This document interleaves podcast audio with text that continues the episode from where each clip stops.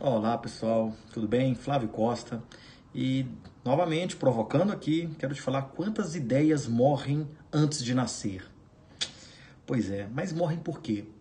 É, a gente não coloca, nos coloca isso num plano e quando não coloca num plano a gente não materializa o que a gente quer com aquela ideia e viabiliza se de fato aquela ideia vai acontecer, se é possível, se não é.